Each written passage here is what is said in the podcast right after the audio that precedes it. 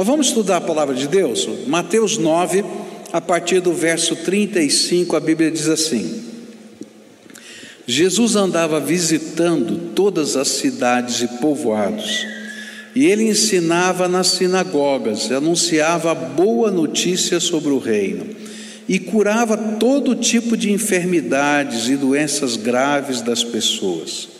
Quando Jesus viu a multidão, ficou com muita pena daquela gente, porque eles estavam aflitos e abandonados, como ovelhas sem pastor. E então disse aos discípulos: A colheita é grande mesmo, mas os trabalhadores são poucos. Peçam ao dono da plantação que mande mais trabalhadores para fazerem a colheita. E Jesus chamou os seus doze discípulos e lhes deu autoridade para expulsar espíritos maus e curar todas as enfermidades e doenças graves. Eu queria ajudar você a entender o que está acontecendo aqui é, nesse texto que a gente acabou de ler. Jesus ainda estava no seu ministério da Galileia e ele tinha como propósito terminar o seu ministério ali para poder expandir para outras regiões do país. Os historiadores afirmam que a Galileia, naquela época, era uma região muito populosa. Ela tinha em torno de 300 vilas e cidades. Naquele tempo, uma vila era diferenciada de uma cidade se ela tivesse muros. Então, a cidade tinha muros e a vila não tinha muros, mas eram povoados, tá? E esses povoados tinham, em média, 15 mil habitantes, tá? Ou seja, tinha cidades maiores, cidades menores, na média tinham 15 mil habitantes. E Jesus estava lá indo a cada uma dessas cidades e vilas, e ele estava lá pregando o Evangelho, ensinando e curando pessoas.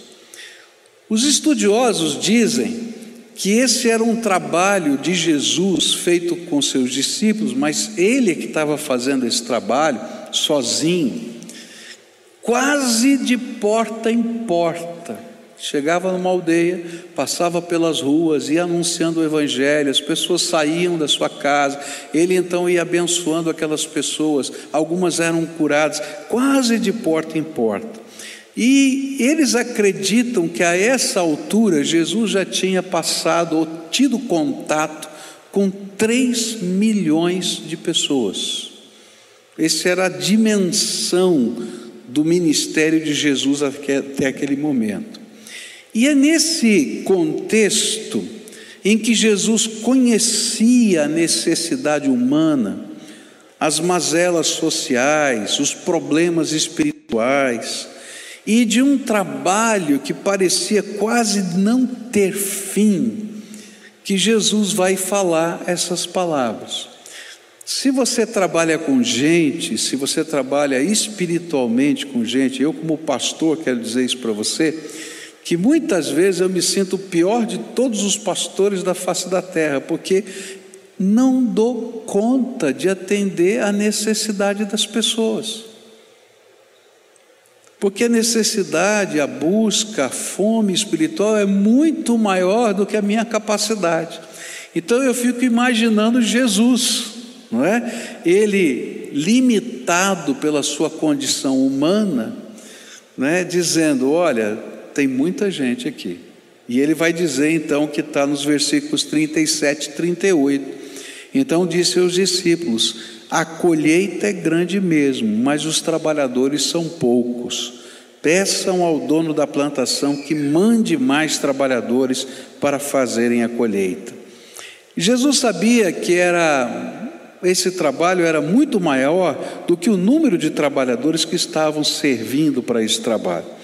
E que a única solução era que Deus, o Todo-Poderoso, ouvisse o clamor dos que estavam trabalhando e arrancasse o seu povo da acomodação e os lançasse na sua seara. Tinha que haver um mover de Deus, tinha que haver um movimento de Deus. E a palavra que ele usa aqui para lançar na seara é uma palavra muito forte, que significa arremessar com força, jogar mesmo. E a ideia é: Deus só tem que fazer um movimento aqui, pegar essa gente e colocar lá na marra, colocar lá com força. Eu quero dizer para vocês que é, nós estamos nas vésperas aí de uma grande campanha de evangelização. A gente está, eu estou orando para Deus levantar nessa igreja dois mil, duas mil duplas de mensageiros da paz. São quatro mil pessoas. E eu estou orando como Jesus, Senhor, sacode esse povo, levanta e joga na tua obra. E eu estou dizendo que eu estou orando é por você, viu? tá? Não é pelo outro, não, é por você que está aqui, que eu estou pedindo que Deus faça isso, né? Mas quando Jesus estava orando, ele tinha algumas expectativas de como seria a resposta da sua oração. E essas expectativas, elas aparecem nesse texto. E eu quero começar com a primeira delas. Qual era a primeira expectativa que Jesus tinha desse mover de Deus? Jesus queria que nesse mover de Deus, Deus abrisse os olhos dos trabalhadores, para que eles pudessem perceber o que ele, Jesus, estava vendo e o que Deus estava vendo diante das necessidades que estavam ali no meio deles. Jesus sabia que uma das maneiras de nós sermos retirados da nossa acomodação para a obra de Deus é quando Deus abre os nossos olhos e nós começamos a enxergar o que o nosso Senhor está vendo. Por isso os versículos 36 e 37 diz assim, dizem assim: Quando Jesus viu a multidão, ficou com muita pena daquela gente porque eles estavam aflitos e abandonados como ovelhas sem pastor. E então disse aos discípulos: A colheita é grande mesmo, mas os trabalhadores são poucos. Por quê? Ele queria que os olhos fossem abertos para que eles pudessem perceber as ovelhas sem pastor. É porque a nossa perspectiva de vida, a nossa a dimensão, aquilo que a gente está enxergando, é capaz de discernir, determina a nossa prioridade. Eu enumero, eu coloco em ordem as prioridades da minha vida conforme aquilo que eu percebo. Aquilo que eu não percebo nem faz parte da minha lista de prioridades. Mas na intensidade com que eu percebo as coisas, eu mexo nas minhas é, prioridades. Jesus sabia que se a gente não fosse tocado pela visão daquilo que Deus estava vendo, nós não nos sentiríamos impelidos a fazer diferença na vida das pessoas. Mas o que é que Jesus estava vendo? A primeira coisa que a Bíblia vai dizer é que Jesus estava vendo o sofrimento das pessoas. A Bíblia vai dizer que ele estava vendo as pessoas como aflitas e esfoladas pela vida. Uma das traduções ali é palavra é, é, é ser esfolado pela vida, aflitos né, e abandonados. É, uma das traduções ali seria pessoas machucadas pela vida, esfoladas pela vida. Bom, você pode imaginar a Galileia nos tempos de Jesus. Vamos começar pela saúde pública. Né? Se a saúde pública do Brasil é ruim, imagina naquele tempo. E então Jesus passava pelas aldeias e via a miséria da saúde pública. E o que ele fazia? Ele era movido de íntima compaixão e curava as pessoas. Mas não pensa só na saúde pública, vamos pensar nas dimensões sociais. A gente reclama aqui do INSS, não é? Vamos falar, né? Das várias uh, pensões e, e aposentadorias. Agora você imagina, naquele tempo não tinha nada disso. Então, os, as viúvas não tinham sustento, o doente, se não trabalhasse, não tinha sustento, é, os órfãos não tinham sustento, dependiam da caridade pública. E aí Jesus olhava para tudo isso e dizia, era movido de íntima compaixão. Tanto que em algumas ocasiões ele até multiplicou pães e peixes, porque era intensa a necessidade. Depois você vai olhar para as questões políticas daquele tempo, onde a, o pobre era tremendamente explorado, e ele então foi movido de íntima compaixão para transformar essa realidade, e às vezes pregou mensagens duríssimas contra alguns que eram líderes daquele povo. Mas Jesus não viu só o sofrimento, ele viu o desespero e a desorientação das pessoas. A Bíblia fala que ele viu pessoas que eram como ovelhas sem pastor, e a expressão ovelha sem pastor nos mostra um rebanho desorientado, desesperado, indo para um lado e voltando para o outro sem saber para onde vai. E quando eu estava estudando esse texto, me vieram algumas cenas na minha mente. A primeira delas que todos nós vimos lá da, da ruptura da barragem de Brumadinho. Você deve ter visto tanto quanto eu, né? E naquela lá tem umas cenas muito, muito horríveis, né? Por exemplo, lembra daquela cena onde tem uma máquina, né? E tem uma caminhonete e aí a, o barro vem chegando, a lama vem chegando e de repente a máquina está vindo para cá, a caminhonete está indo para lá, aí por quê? Porque eles estão olhando para trás e vendo que, a, que, a, que o barro está chegando, eles tentam ir para o outro lado, e de repente tem barro vindo do outro lado, a caminhonete volta, faz meia volta e não tem saída, fica andando em zigue-zague. Essa é a cena de ovelha sem pastor, perdida, desorientada.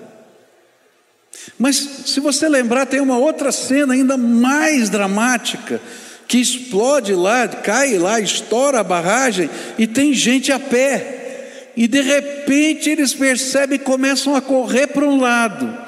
E se você lembra, tem um veículo e ele corre para o outro lado. Todo mundo doido, desorientado, tentando fugir não sabe para onde. Jesus estava olhando as multidões, as pessoas, e estavam vendo essas pessoas, estava vendo essas pessoas completamente desorientadas, que não sabem o que fazer.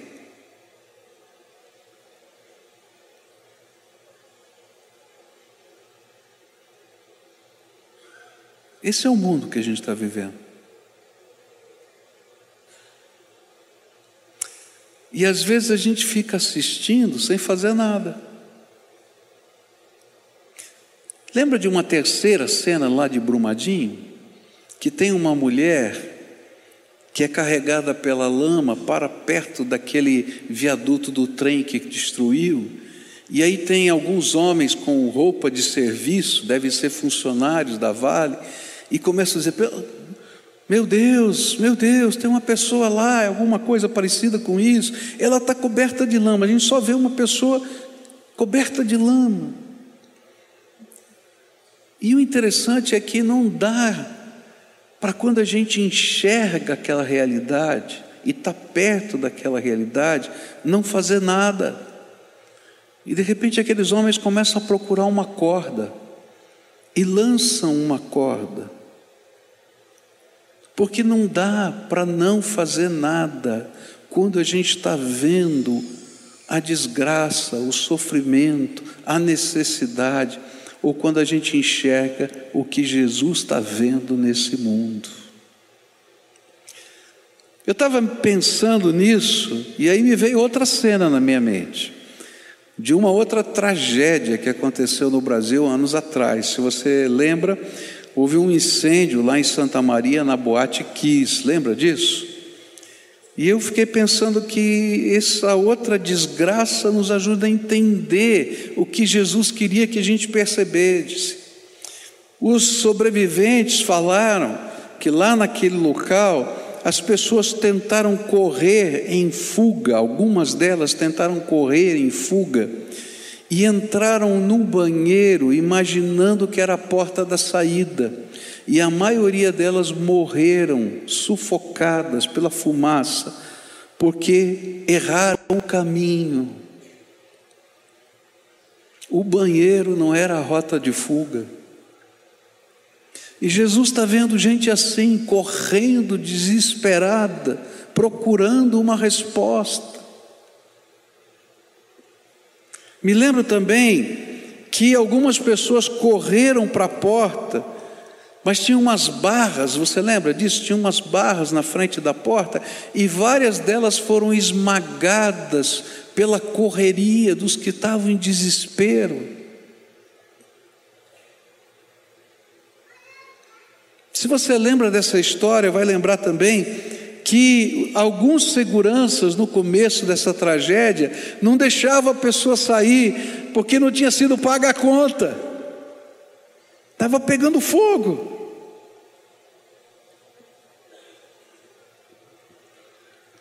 Mas também você vai lembrar que alguns conseguiram sair.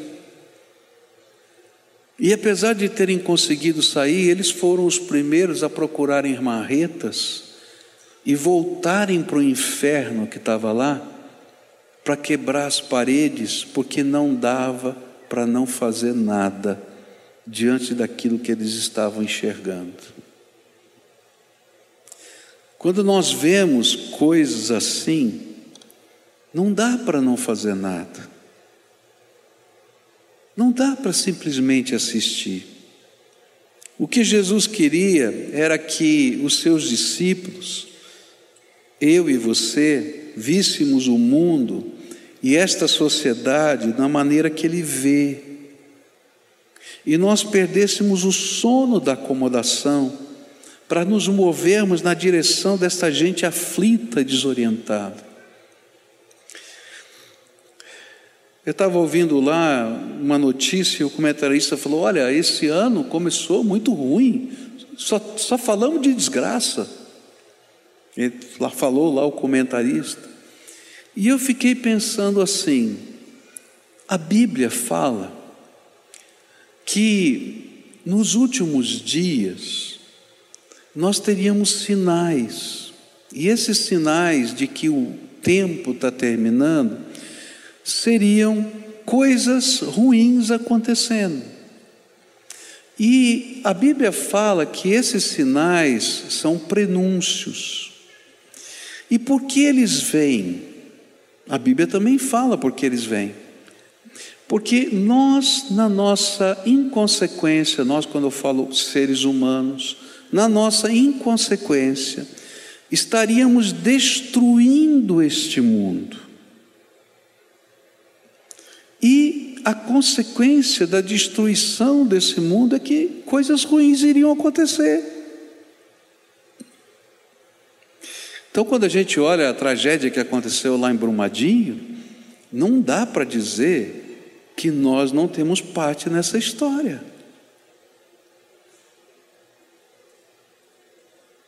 Quando os cientistas falam que dentro de X anos vai faltar água potável nesse mundo, e a gente olha para o planeta que é chamado Terra, mas na verdade devia ser chamado água, né? porque tem mais água do que terra.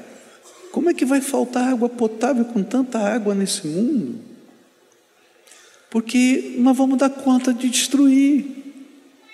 E as consequências vão vir como fatos naturais.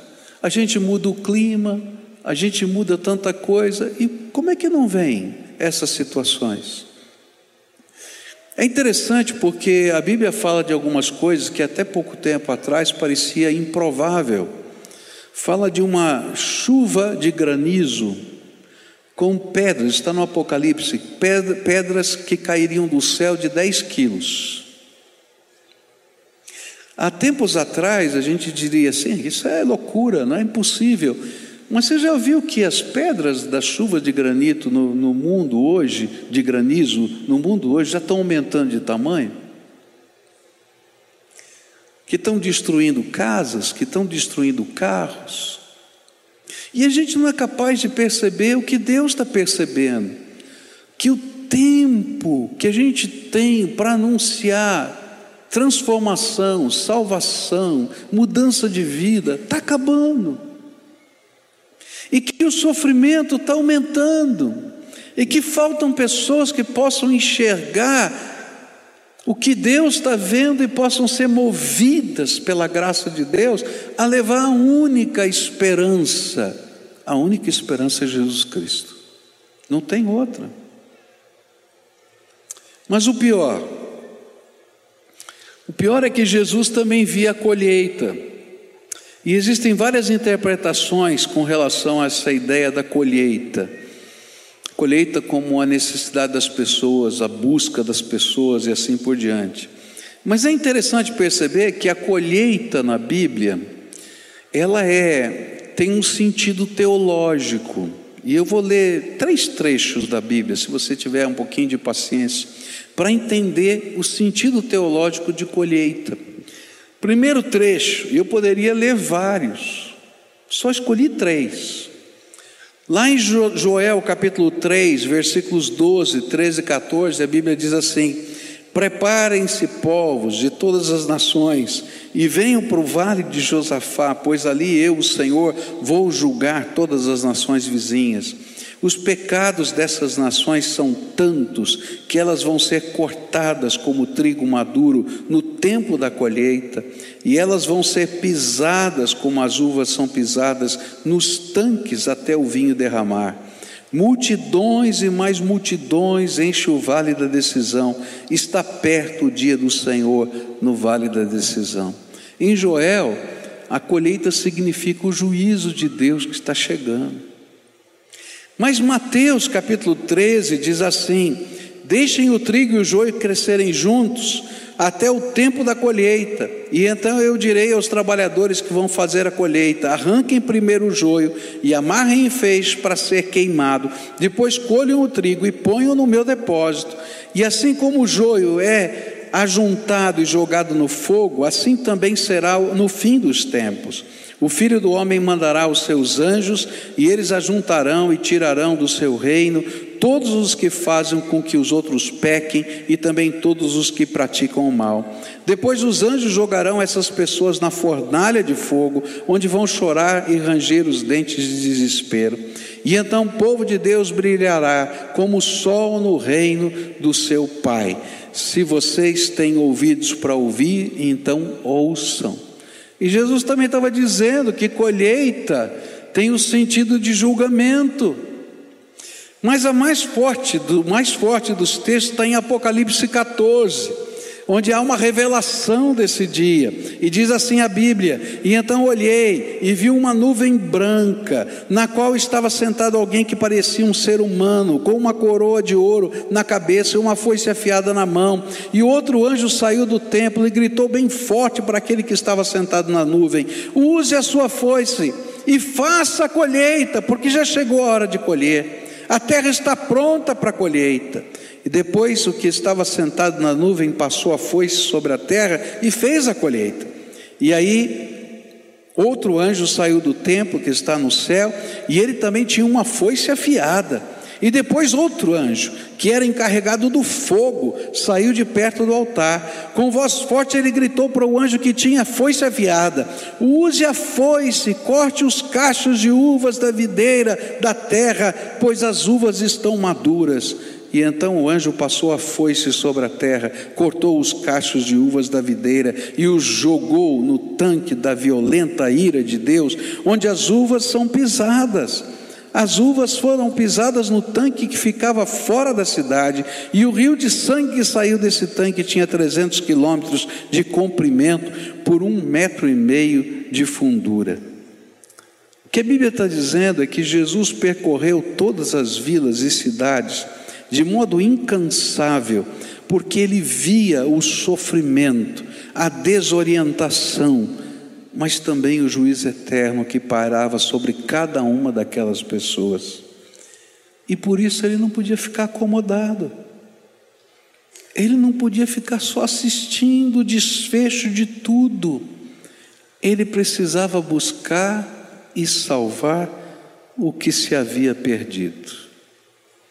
E é por isso que ele clama ao céu e nos ensina a clamar também que Deus mova o coração do seu povo e o jogue em meio a este cenário com os seus trabalhadores, pessoas que vão levar a paz, a misericórdia, o amor, a salvação e a esperança do Senhor Jesus.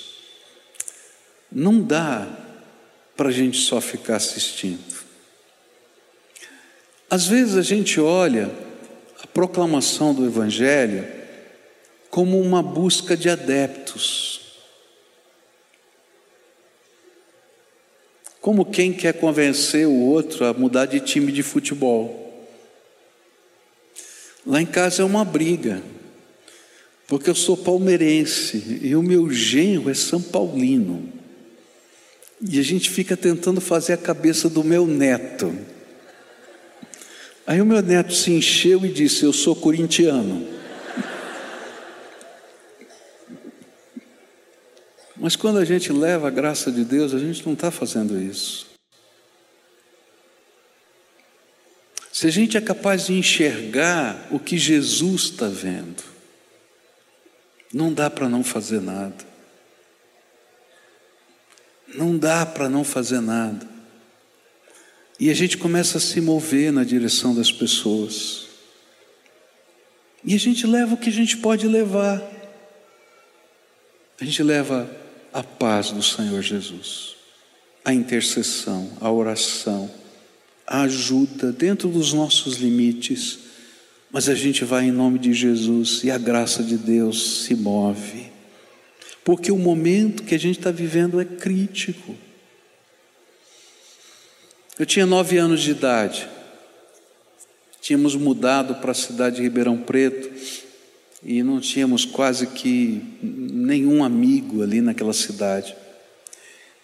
E um dia a mamãe ficou doente e eu estava brincando na rua.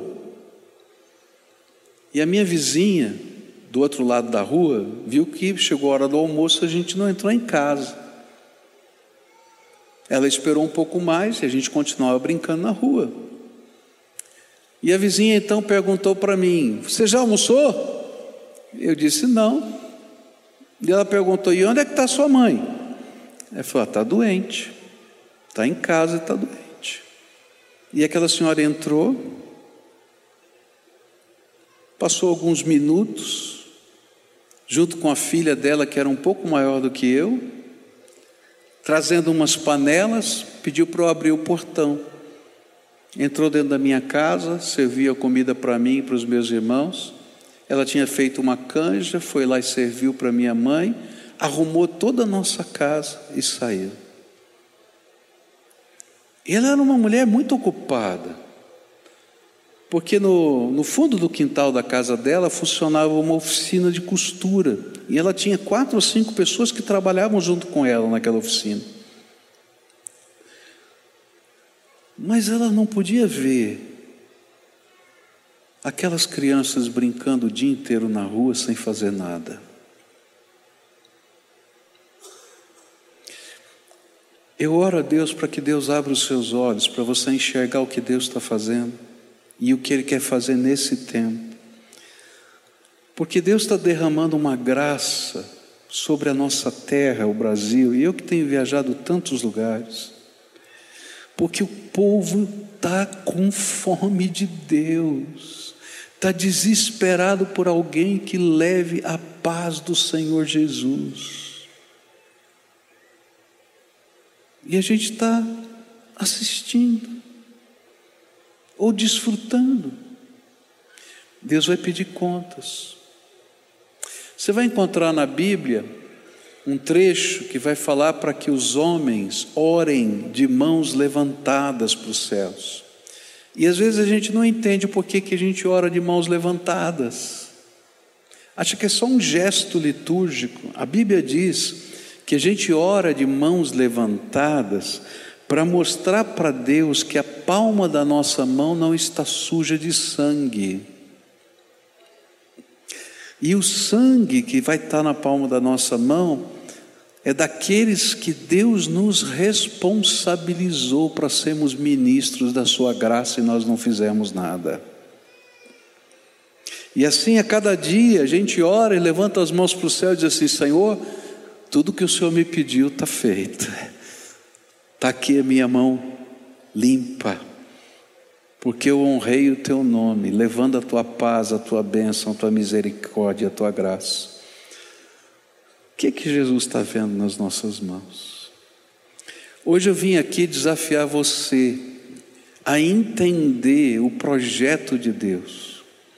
E nessa campanha que a gente está fazendo, o que a gente está pedindo é que você ore por pessoas na casa delas. Você sabe orar? Se não sabe, eu te ensino. Porque oração é falar com o Pai, é levar o que está acontecendo, crendo que Deus vai ouvir e vai responder a oração. E quando você estiver lá, você vai ler na Bíblia promessas do que Deus fala sobre fé e vai dizer: o reino de Deus chegou nessa casa. É só isso. E o resto é problema de Deus. Foi isso que Jesus falou para os seus discípulos: vou te mandar. E olha, eu vou revelar os sinais que vão confirmar essa palavra. Eu quero dizer para você que quando Deus me manda para algum lugar, eu nunca sei, nunca tenho, nunca posso. Nós vamos celebrar agora um ano da Cristolândia. Eu quero dizer para você, tem mais de 50 pessoas que a gente está trabalhando com elas. Dessas, é, seis delas serão formadas agora, vão para agora sair da casa e vão para começar a trabalhar e vão para a república que a gente está formando. 15 delas vão receber o título de padeiro. Tem outros que estão mais para frente vão se formar como é, mecânicos. Tem outros que a gente está formando em outras áreas para que eles possam voltar para a vida. Mas quando a gente começou, não tinha nada. Mas os sinais se seguem. A gente vai em nome de Jesus e o problema é dele, não é nosso. Por isso hoje eu vim aqui desafiar você a dizer: Senhor Jesus, estou aqui. E eu vou pedir daqui a pouco que saia aí no telão onde você se inscreve. Eu quero que o Senhor abra os teus olhos e você leve a paz de Jesus para uma casa.